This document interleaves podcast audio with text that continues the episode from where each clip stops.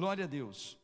E a palavra de hoje, nós estamos nesse, nessa série Abril, Amanhecer de um Novo Dia, e nós queremos falar sobre fé.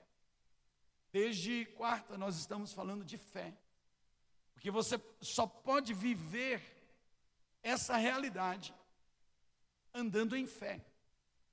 E o tema da nossa ministração, uma fé que gera um novo amanhecer. Uma fé que gera.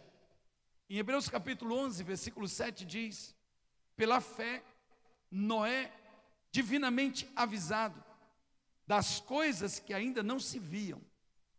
Diga comigo, daquilo que ainda não se via. Divinamente avisado das coisas que ainda não se viam. Temeu. Quando a voz de Deus vier na sua direção, primeira coisa que você precisa fazer, Roque, temer. Porque o temor do Senhor, Bruna, é o princípio da sabedoria. Tema a Deus. Tema a Deus. Quando Deus falar, tema. Porque quem teme não quebra a aliança. Tema, Noé temeu. E para a salvação da sua família, e para trazer um amanhecer de um novo dia, Rose, ele preparou a arca pela qual condenou o mundo. A arca que ele usa para salvar a sua família condena o mundo que não participa dela. Mas ele prepara por fé. Porque se você tiver entender Deus deu um modelo para Noé fazer que não tinha referências na terra.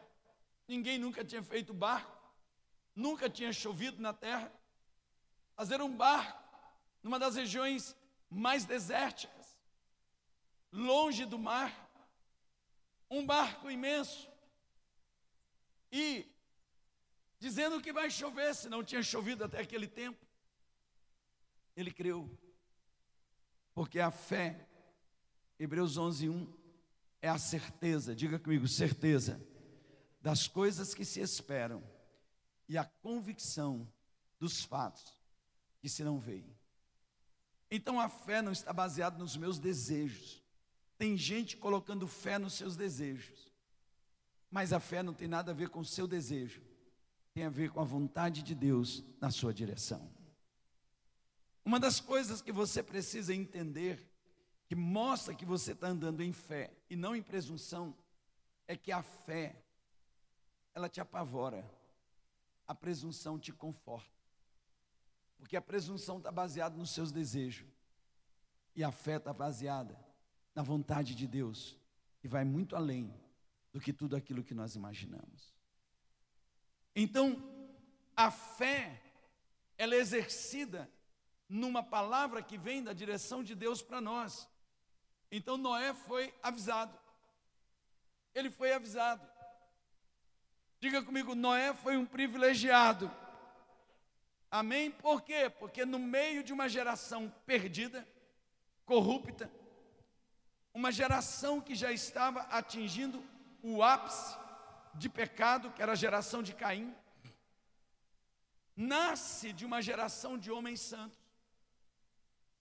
Um homem chamado o Consolador do povo de Deus.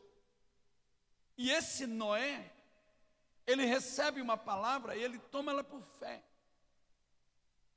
E ele tem um parente nas linhagens dele, que foi um dos homens que mais viveu na terra, Matusalém. E quando Noé ouvia esse nome, Metusalém, essa palavra dizia o nome daquele homem era um decreto profético. A destruição virá com a sua morte. Ou a sua morte vai trazer destruição. Enquanto Noé estava construindo o que Deus mandou ele fazer, ele olhava para o Matusalém. Gente ia morrendo e aquele Matusalém ia ficando pronto, ia ficando vivo.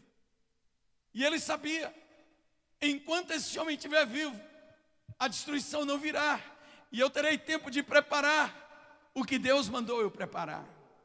Então veja, o homem que anda em fé, ele se debruça na obra que Deus lhe mandou, sem perder de fora a direção profética, sem perder aquilo que vem como sinais para as nossas vidas. Porque Deus diz: crê no Senhor teu Deus, estarei seguro, e crê nos seus profetas, e prosperarei. Deus falou com Noé, Noé se pôs à obra. 120 anos nesse trabalho. Aquele trabalho de construir uma arca que salvou a família dele foi um trabalho de evangelismo. Noé estava evangelizando, dizendo: Deus julgará esse mundo.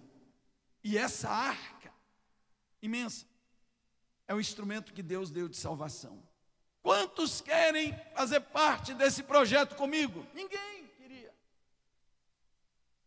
Você, você consegue imaginar 120 anos pregando, enquanto constrói, pregando, enquanto apronta, e alguém chamando de louco, alguém chamando de gagá, alguém dizendo para os filhos dele: vocês estão perdendo tempo. Vocês estão perdendo tempo. Vem aproveitar a vida.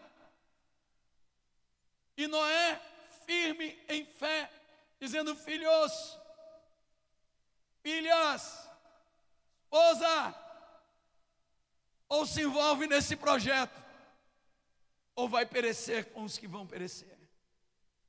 Porque esse é projeto de salvação. Esse é o projeto de salvação. E a Bíblia diz que pela fé, diga comigo, pela fé, ele foi herdeiro da justiça ou justificado pela fé. Então você percebe, a fé nos traz justiça.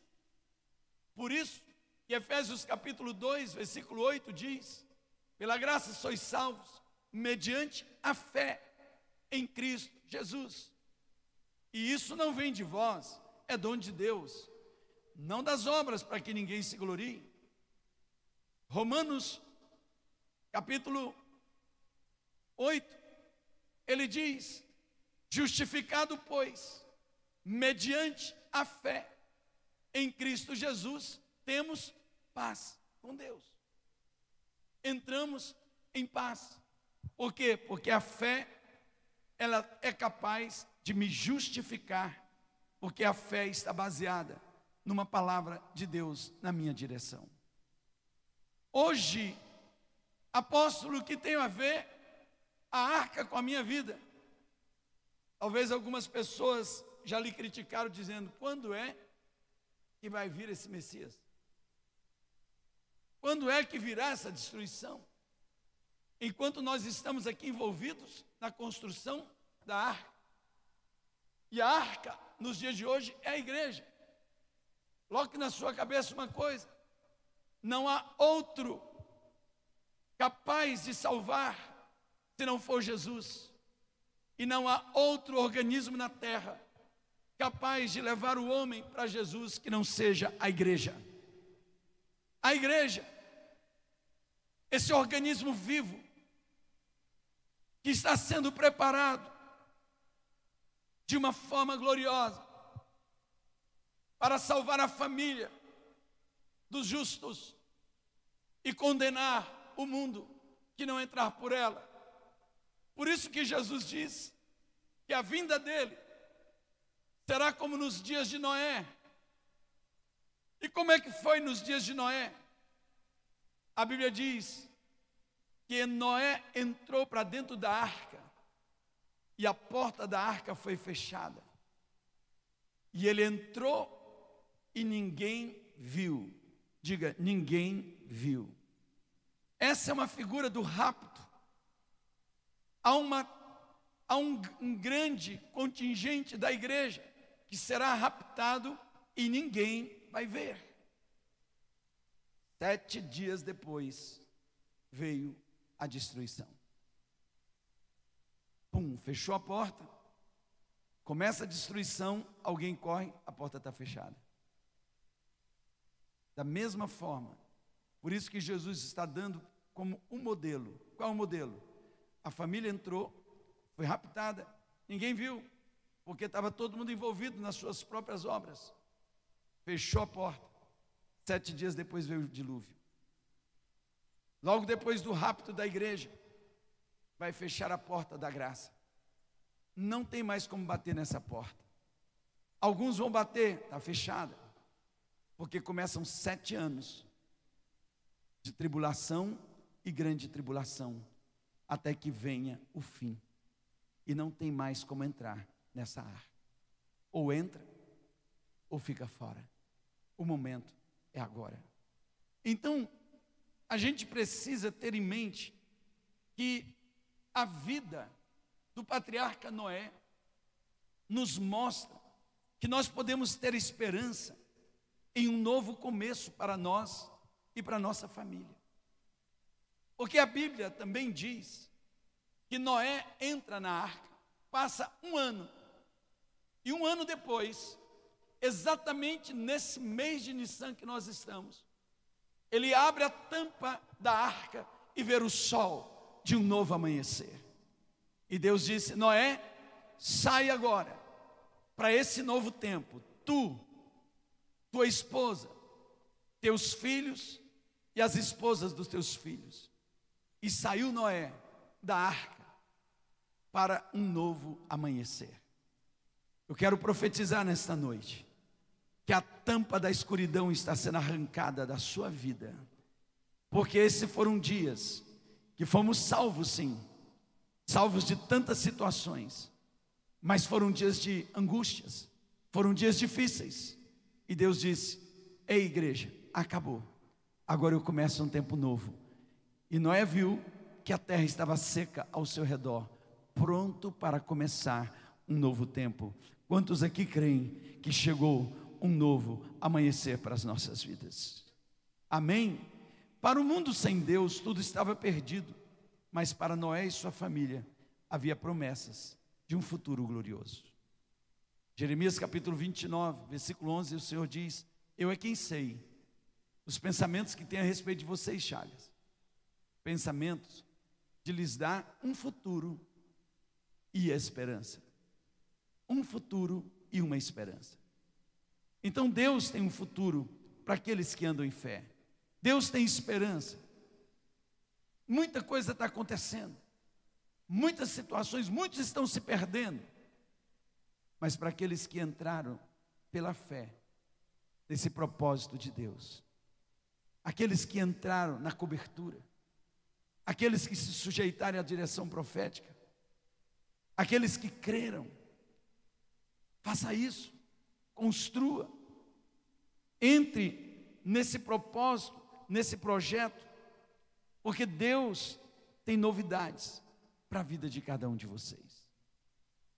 Assim também, Deus, Ele tem um novo começo para você e sua família, um futuro glorioso para aqueles que têm uma fé que gera novos começos. Amém?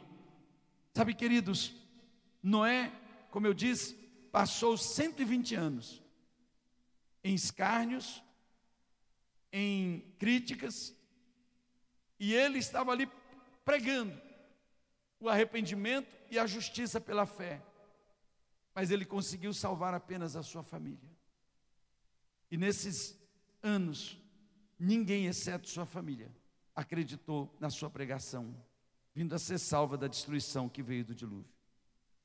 E isso só foi possível porque Noé tinha uma, uma fé capaz de gerar esses novos começos, essas novas realidades. E o que podemos aprender com a experiência de fé de Noé? Primeiro, ela revela uma vida justa que anda com Deus. Em Gênesis 6, 9 diz: Noé era um homem justo, íntegro, o povo da sua época, entre o povo da sua época, e ele andava com Deus. Você quer ver novos começos? Ande com Deus e viva debaixo da justiça que vem pela fé no Filho de Deus. Andar com Deus é viver na prática da sua justiça. É o que nos dá certeza de que podemos viver novos começos. A fé que gera um novo começo requer que sejamos justos, íntegros e andemos com Deus. Diga justos, íntegros e andemos com Deus. É o que nós precisamos. Nesta geração, andar com Deus é não satisfazer a vontade da carne. Digo, porém, andai no Espírito, Gálatas capítulo 5, a partir do versículo 10, e jamais satisfareis aos desejos da carne. Amém? 5,16, desculpa. E jamais satisfareis ao desejo da carne. Então a gente precisa aprender a andar no Espírito, sem satisfazer o desejo da carne. Uma fé que gera novos começos, que nos abre para um novo amanhecer, revela uma vida de obediência, mesmo diante das adversidades. Obediência é a chave.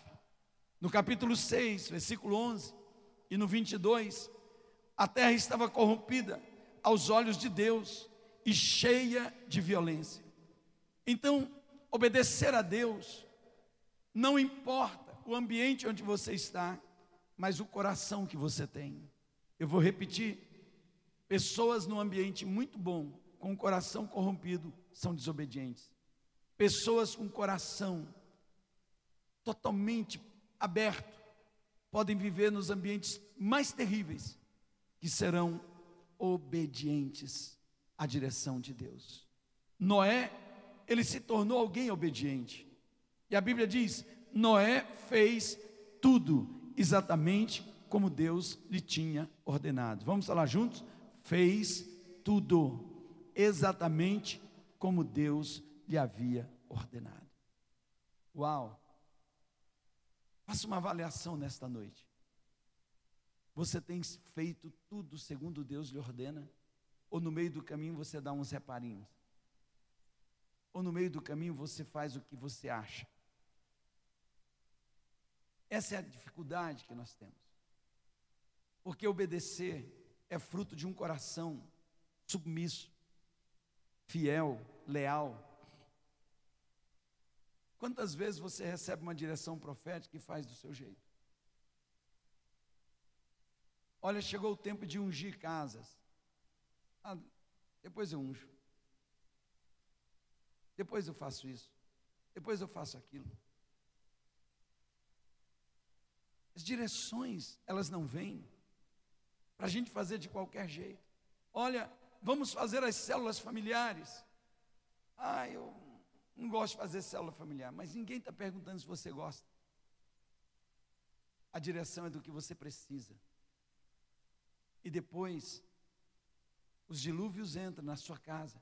Você vem gritando, correndo, dizendo: por que Deus deixou isso?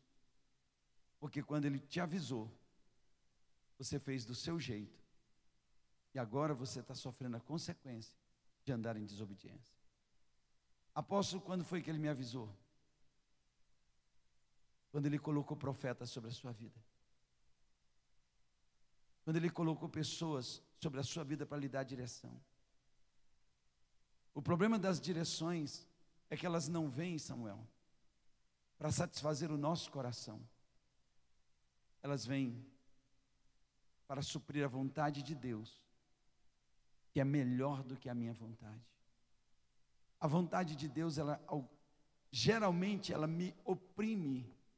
Por quê? Porque ela vai totalmente de encontro à minha vontade.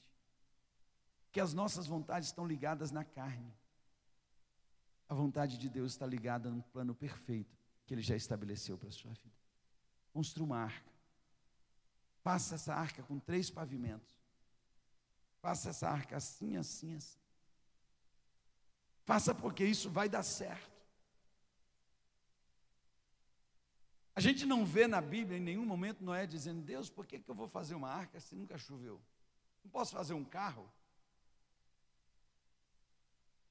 Deus, eu não posso fazer uma casa grande porque nunca choveu. Não, Noé não falou nada disso. Talvez alguém disse: Você está ficando louco. Eu estou ficando louco porque as coisas de Deus são loucura para aqueles que se perdem. Você que anda no profético, muitas vezes vai ser chamado de louco, de louca, não se preocupe. Você não tem que trabalhar para ser agradável, para que as pessoas te aplaudam. Não, queridos, nós não temos que trabalhar na rede social para que as pessoas nos aplaudam. Nós não precisamos caminhar para que as pessoas nos elogiem. O que a gente precisa saber é se a minha caminhada está alinhada com a vontade do Deus que me resgatou, que me comprou e que tem um propósito estabelecido na minha vida. Então faça tudo conforme Ele vos mandar. Faça tudo. Quando Jesus foi no casamento em Caná, acabou o vinho. E vieram falar com a mãe de Jesus. E Jesus e a, e a mãe dele disse: Está vendo aquele cara lá? Vai conversar com ele. Eu não posso fazer nada por vocês. Mas o que ele mandar vocês fazerem, façam. Porque vai ter milagre lá na frente. Façam. Se ela não der essa direção, pastora, eles não iam compreender. Porque Jesus mandou trazer as talhas seis talhas. E ele disse: encham as talhas de água. O que, que eles precisavam? Vinho. O que Jesus mandou eles fazerem? Colocar água. E o que eles fizeram? Tudo quanto Jesus mandou fazer. Agora, veja, eles encheram a talha de água, Jesus não deu aquela rodopiada,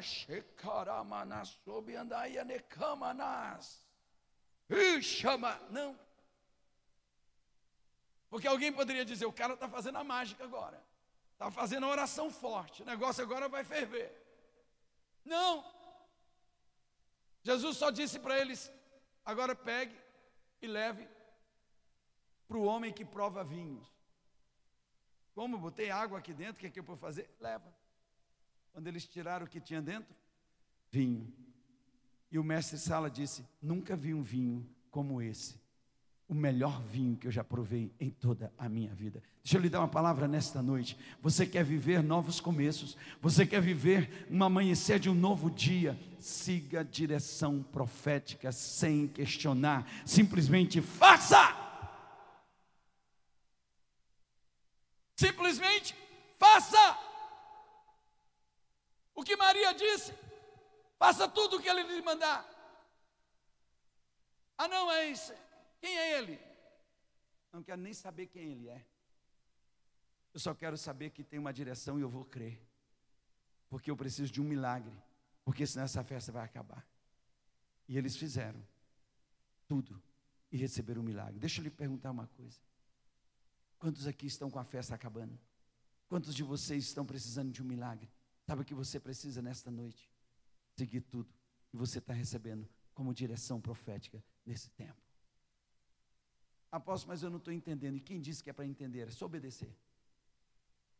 Ah, mas eu gosto de fazer coisa que eu obedeço. Então vá fazer o que você quer.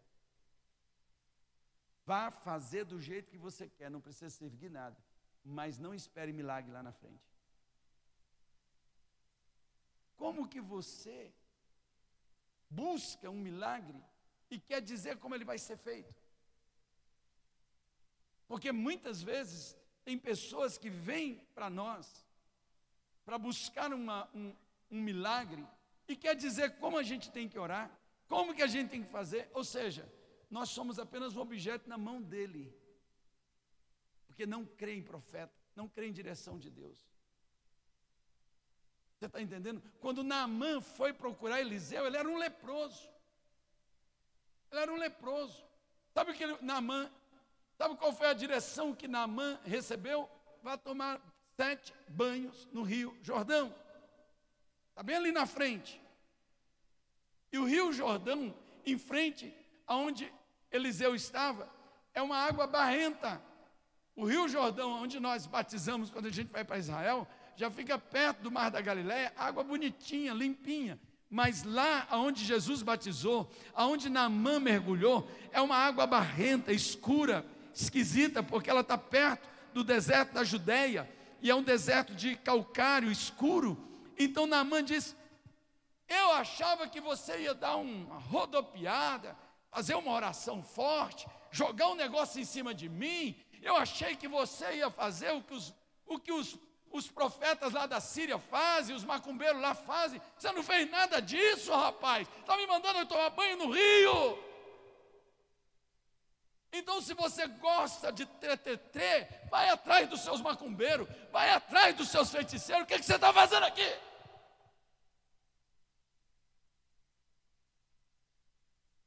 Ah, mas eles não fizeram nada, não puderam. É verdade. Então agora você vem aonde Deus lhe mandou e você quer que se faça do jeito com aquilo que não funciona. História é essa? Quer viver novos começos, fazendo coisas antigas? Quer viver novos começos com a mesma prática espiritual velha que te levou para esse buraco, aonde você está num beco sem saída? Em nome de Jesus, renove a sua mente e faça tudo conforme o Senhor está lhe ordenando.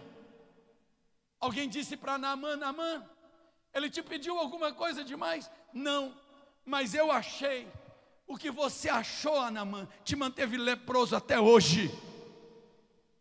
O que você achou te manteve orgulhoso debaixo dessa capa, escondendo a lepra dos teus soldados, mas quando tu chega na tua casa, tu não passa de um leproso na frente dos teus filhos, dos teus servos, da tua esposa. Então, Namã, que tal quebrar o orgulho, se sujeitar, arranca essa capa, expõe tua lepra e faz o que Deus está mandando fazer, porque tem um novo dia para você. Estão entendendo? Esse é o problema. Eu quero viver coisas novas com práticas velhas. Eu quero viver a novidade de Deus com a minha religiosidade vazia, com os meus conceitos, com aquilo que eu creio, com as minhas crendices. Em nome de Jesus, eu quero lhe dar uma palavra nesta noite.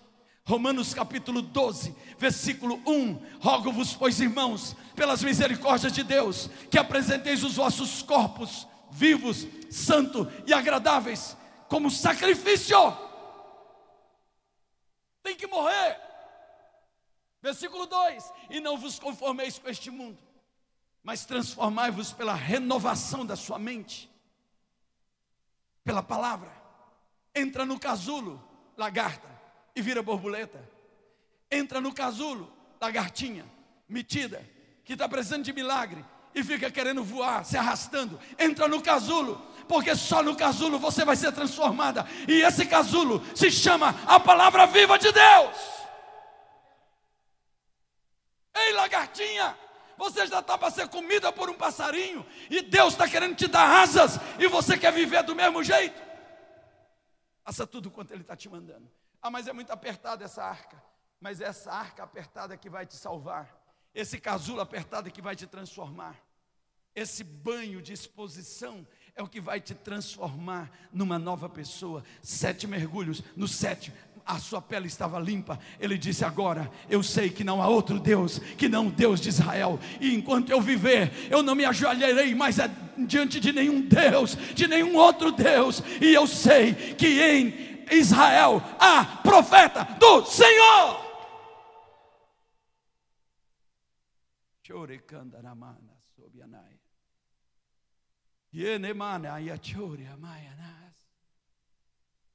Obedeça. Porque obedecer significa morrer. Só obedece quem morre para si. Quem sai do pedestal. Pode mandar chamar aquele pastor para vir orar. Pode mandar aqui. Para quê? Você está entendendo?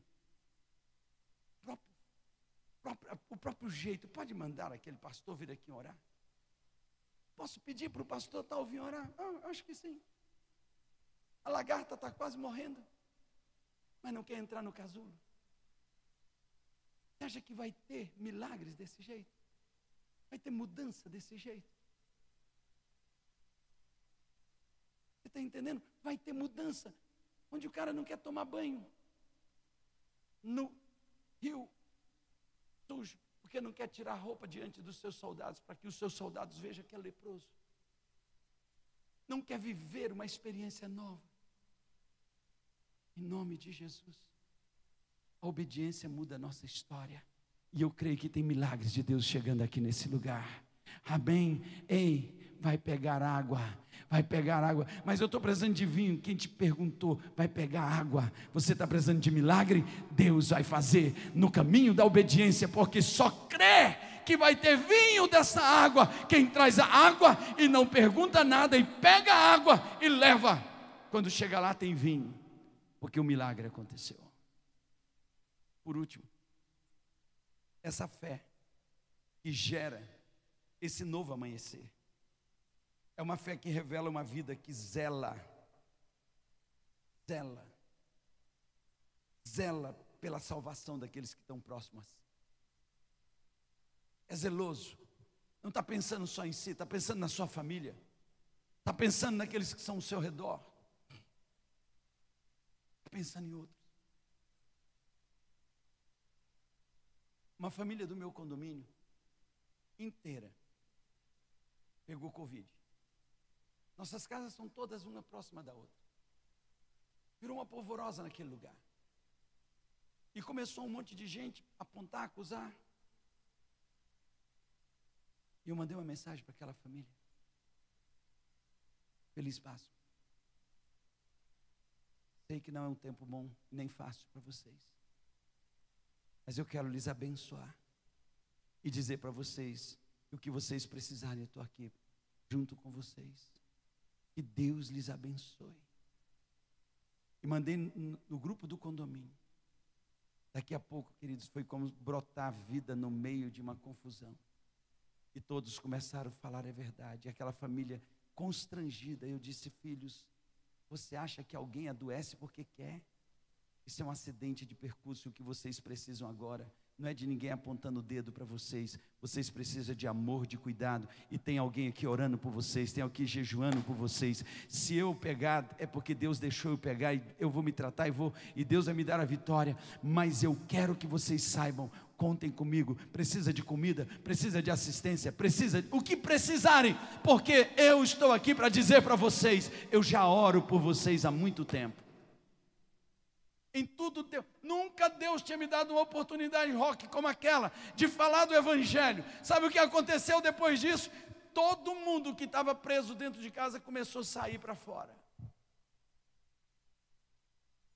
E todo mundo começou a ter um discurso diferente. Sabe por quê? Zelo em salvar. Diga, minha vida não é uma ilha. Eu posso salvar muita gente. E eu vou salvar em nome de Jesus. A minha casa, eu e minha casa serviremos ao Senhor. Sabe, queridos? Então o Senhor disse: Noé, eu estabelecerei a minha aliança com você, com a sua casa, com seus filhos, sua mulher e a mulher dos seus filhos. Eu vou abençoar. Que homem de fé foi Noé. Sabe, queridos, uma fé longeva. Sabe o que mais me admira nessa fé? 120 anos pregando a mesma coisa todo dia. 120 anos. O que fez com que a chuva demorasse o tempo que Noé levou para construir a salvação? Quando ele terminou, o seu parente Matusalém morreu. E Deus disse: Pode entrar. Sete dias depois, a chuva chegou. Sabe, queridos, Jesus não está demorando. Ele só está esperando a gente fazer aquilo que Ele mandou a gente fazer. Porque Ele não tem prazer em voltar e que seja perdida tanta gente que ainda pode ser salva através da minha vida e da sua vida. Quantos parentes nossos se Jesus voltar hoje, vão para o inferno. Então ainda tem muita gente que pode ser alcançada. Esses dias faleceu um, um amigo que nós oramos muito aqui. Mas o pastor Renê não perdeu tempo. E enquanto nós orávamos para que Deus não deixasse ele morrer, pastor Renê orava para que ele ganhasse a vida eterna com ele. E aquele homem partiu com a vida eterna garantida. E ontem, a irmã dele, que não é da igreja, me falando, agradecendo, e eu disse: Eu quero lhe falar algo. Seu irmão passou da morte para a vida. E se você quer gerar esperança no meio da sua família, leve todos à salvação, porque essa é uma garantia que nós vamos estar todos juntos na glória de Deus. Nunca tivemos tanta oportunidade de falar do amor de Deus, de salvar vidas. Sabe, queridos, eu creio que esse é um dos momentos mais marcantes na vida de Noé, quando ele abriu a porta da arca e contemplou com seus próprios olhos aquilo que havia sido gerado com fé um novo amanhecer para ele, para sua família e para sua descendência. E eu quero profetizar que os seus olhos verão. Ah, Jó disse: Eu sei que o meu redentor vive, e por fim ele vai se levantar sobre a terra, e nós o veremos como ele é, eu o verei com os meus olhos. O Senhor fez com ele uma nova aliança. Se prepare, porque Deus tem uma nova aliança para o seu povo nesses dias. Deus não quer que você apenas experimente um novo amanhecer, Ele quer selar uma nova aliança. E nessa aliança Ele diz: Eu lhe protegerei, protegerei a sua descendência e a descendência dos seus descendentes, enquanto houver vida na terra não vai faltar. Não vai faltar o que eu estou te dando aqui hoje, não?